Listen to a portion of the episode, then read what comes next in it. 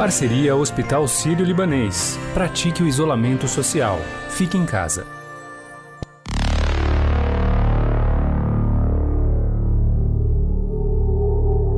Sérgio Moro pegou o Ministério da Justiça, é integralmente dele o Ministério, sequer influência minha existe em qualquer cargo lá daquele Ministério.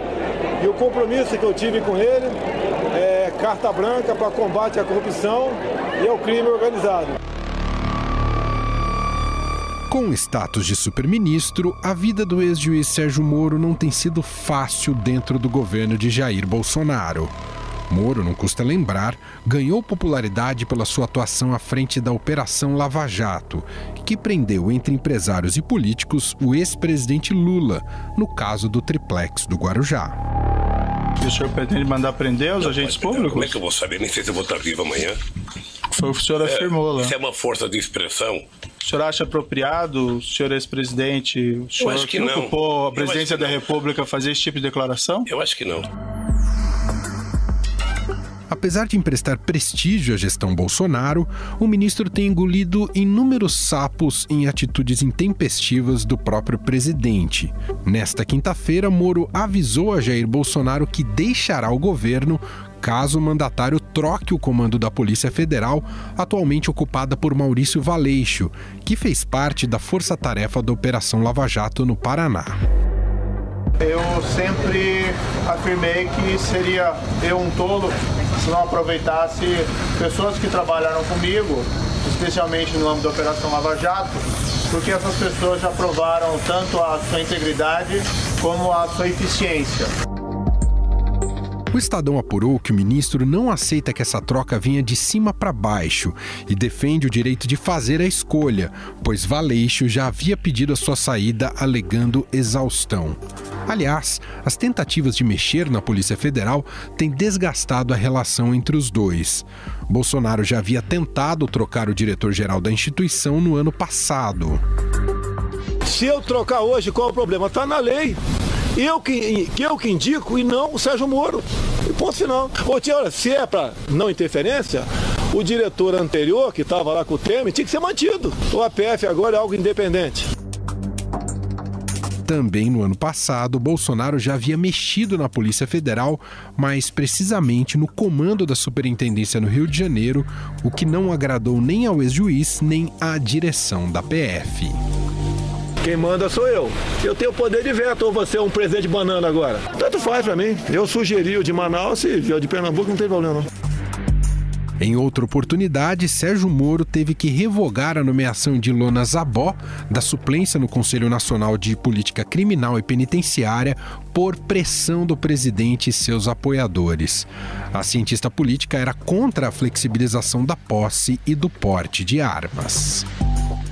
Uma pessoa conhecida no meio da segurança pública. O Instituto Igarapé tem boas propostas na área de segurança pública, o que não, não significa que há uma concordância ah, absoluta do Ministério em relação a todas as proposições eh, do Instituto. A falta de respaldo do presidente da República ficou evidente em outras duas situações, essas mais políticas. O grande projeto de Sérgio Moro à frente da Justiça era o pacote anticrime, que gerou uma troca de farpas com o presidente da Câmara dos Deputados, Rodrigo Maia. Na minha avaliação, isso pode ser tra tramitar em conjunto, não haveria maiores problemas. Funcionário do presidente Bolsonaro, ele conversa com o presidente Bolsonaro. Se o presidente Bolsonaro quiser, conversa comigo. Eu fiz aquilo que eu acho correto.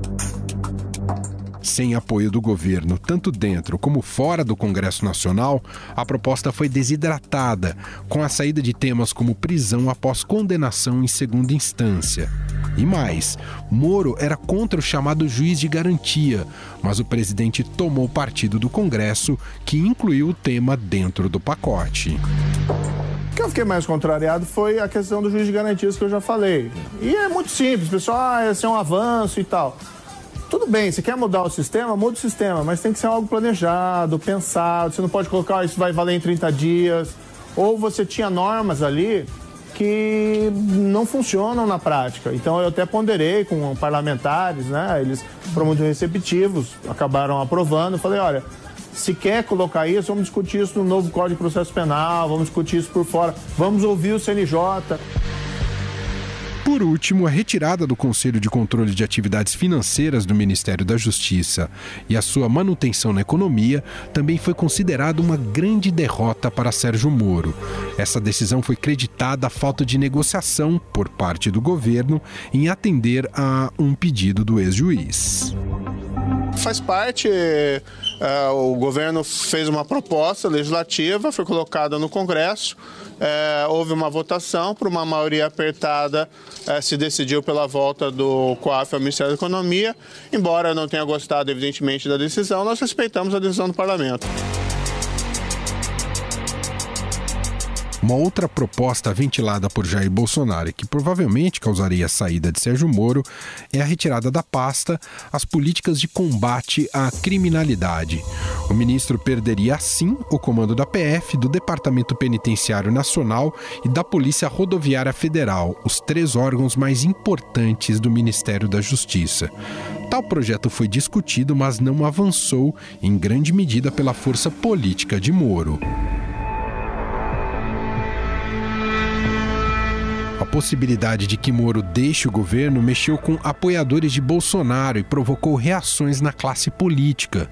Ex-apoiadores do presidente Jair Bolsonaro, os deputados Joyce Hasselman e Alexandre Frota, por exemplo, comemoraram a possível saída de Moro e lançaram sua candidatura para 2022. Já o governador do Distrito Federal, Ibanez Rocha, que teve algumas desavenças com Sérgio Moro, classificou a possível decisão como acertada e avaliou o desempenho do ministro da Justiça como ruim. Afinal, o que explica essa nova crise política em meio ao caos de uma pandemia? Caso a demissão seja consumada, quais são as consequências para Jair Bolsonaro? Em 20 segundos, a gente analisa esse assunto numa conversa com a editora do BR Política e colunista do Estadão, Vera Magalhães. Em tempos de Covid-19, vamos ser responsáveis, praticando isolamento social e não disseminando notícias de fontes desconhecidas. O Hospital Sírio-Libanês tem uma página especial com informações sempre atualizadas. Acesse hsl.org.br/coronavírus.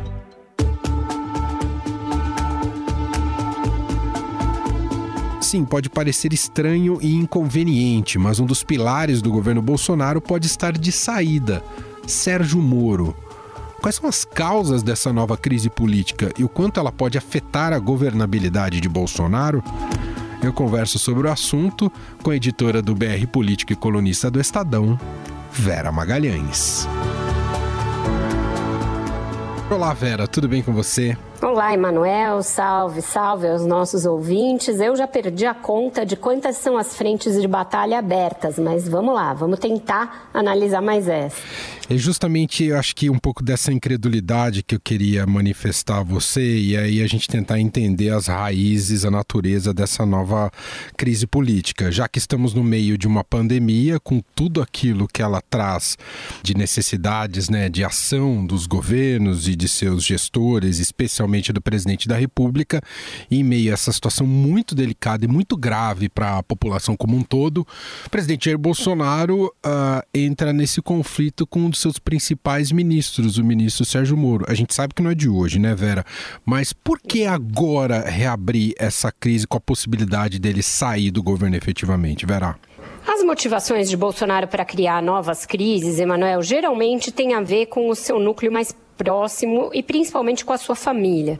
Nesse caso não é diferente. O que fez com que ele voltasse a sua artilharia em direção a Moro, e mais especificamente ao diretor-geral da Polícia Federal, Maurício Valeixo, foi um inquérito aberto no Supremo no ano passado para investigar é, a prática de fake news e ameaças contra ministros do Supremo e seus familiares. Esse inquérito, a gente já falou várias vezes para o nosso ouvinte, um inquérito que é comandado pelo ministro ministro Alexandre de Moraes.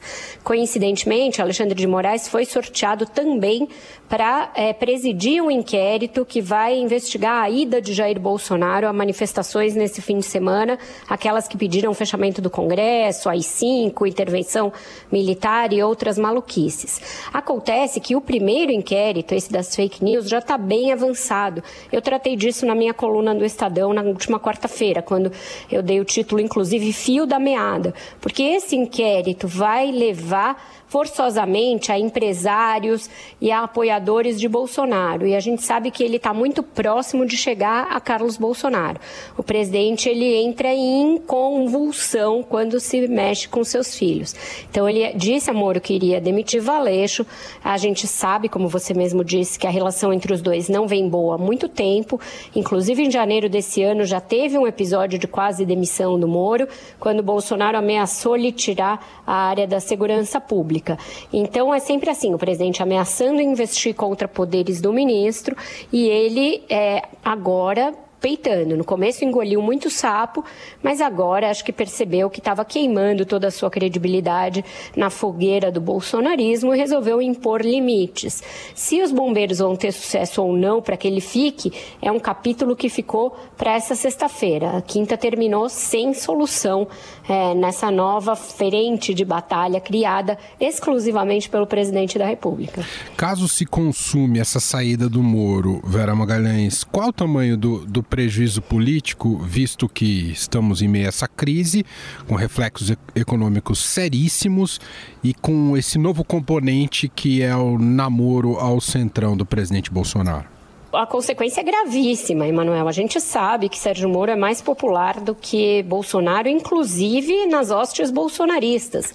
Se você for fazer uma competição entre humorismo barra lavajatismo e o bolsonarismo, o primeiro vai prevalecer. Ainda mais agora, com o presidente com o filme bastante queimado pela maneira inconsequente com que vem comandando o país durante a pandemia do novo coronavírus. Então, é, os generais, que são os adultos na sala lá no palácio, estão tentando convencer o presidente de que não vale a pena abrir mais essa, é, mais esse flanco, porque ele está muito fragilizado. É, nos últimos dias, a gente precisa olhar também outros é, fatores. Uhum. O presidente teve várias derrotas no Supremo Tribunal Federal, é, várias liminares contra decisões suas, pedidos de informação de ministros do Supremo que o atingem diretamente. Ontem, é, na última quarta-feira, portanto, o ministro Alexandre de Moraes pediu informações sobre a ida de Bolsonaro ao ato no último domingo. E nesta quinta-feira, o decano da corte, Celso de Mello, pediu à Câmara informações sobre um pedido de impeachment que corre lá.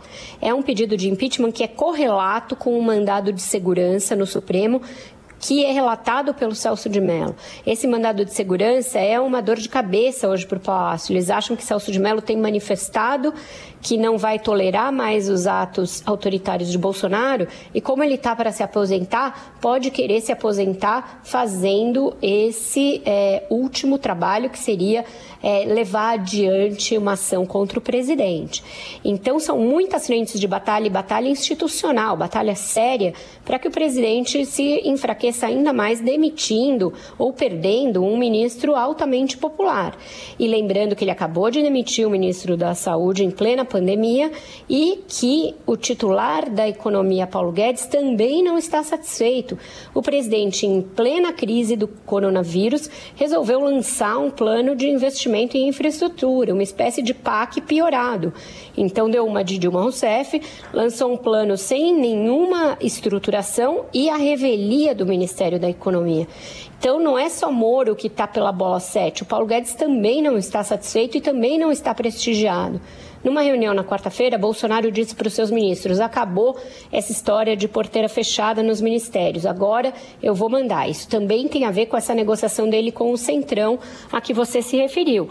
Só que se Bolsonaro acha que o Centrão segura alguém no cargo, ele está muito enganado. O Centrão já negociou com Dilma para no dia seguinte votar contra ela. Da mesma maneira, a encarnação da época do Centrão, que era algo meio parecido, que tinha PTB e outros partidos no meio, também rifou Fernando Collor. Ele tem de saber que quando a maré vira, esses partidos fisiológicos são os primeiros a virar, que, portanto, não é bom criar encrenca com ministros fortes e ministros que têm sido um pilar de sustentação do seu governo muito fragilizado. Eu já te ouvi algumas vezes, desde que a palavra impeachment passou a, a, ser ouvida também na gestão Bolsonaro, Vera, que você explicava que é um alinhamento de astros, né? Esse alinhamento está chegando em relação ao Bolsonaro? O Bolsonaro está atuando ali como uma espécie de Thanos para que a, todas as pedras lá, né, das joias do infinito sejam é, reunidas para fazer esse alinhamento de astros, Emanuel, porque é impressionante. É, ele não precisava agravar a situação da maneira que ele faz, e isso mesmo antes do coronavírus. Era ele ter é, dado o poder ao Ministério da Saúde para comandar a estratégia sanitária barra epidemiológica e dado poder ao Ministério da Economia para equacionar um plano de contingência econômico para atravessar essa fase. Era isso que ele precisava fazer.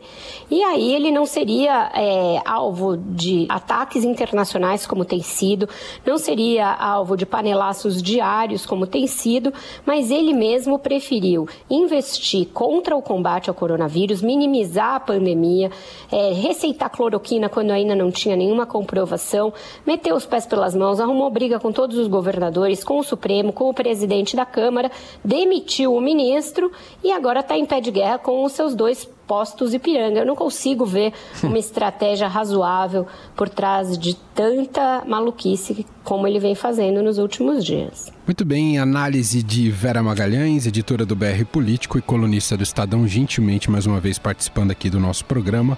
Ela que também está no podcast BR Político Chama todas as quartas-feiras. Obrigado, Vera, mais uma vez. Obrigada, Emanuel, querido. Sempre um prazer conversar com você e um abraço a todos os nossos ouvintes.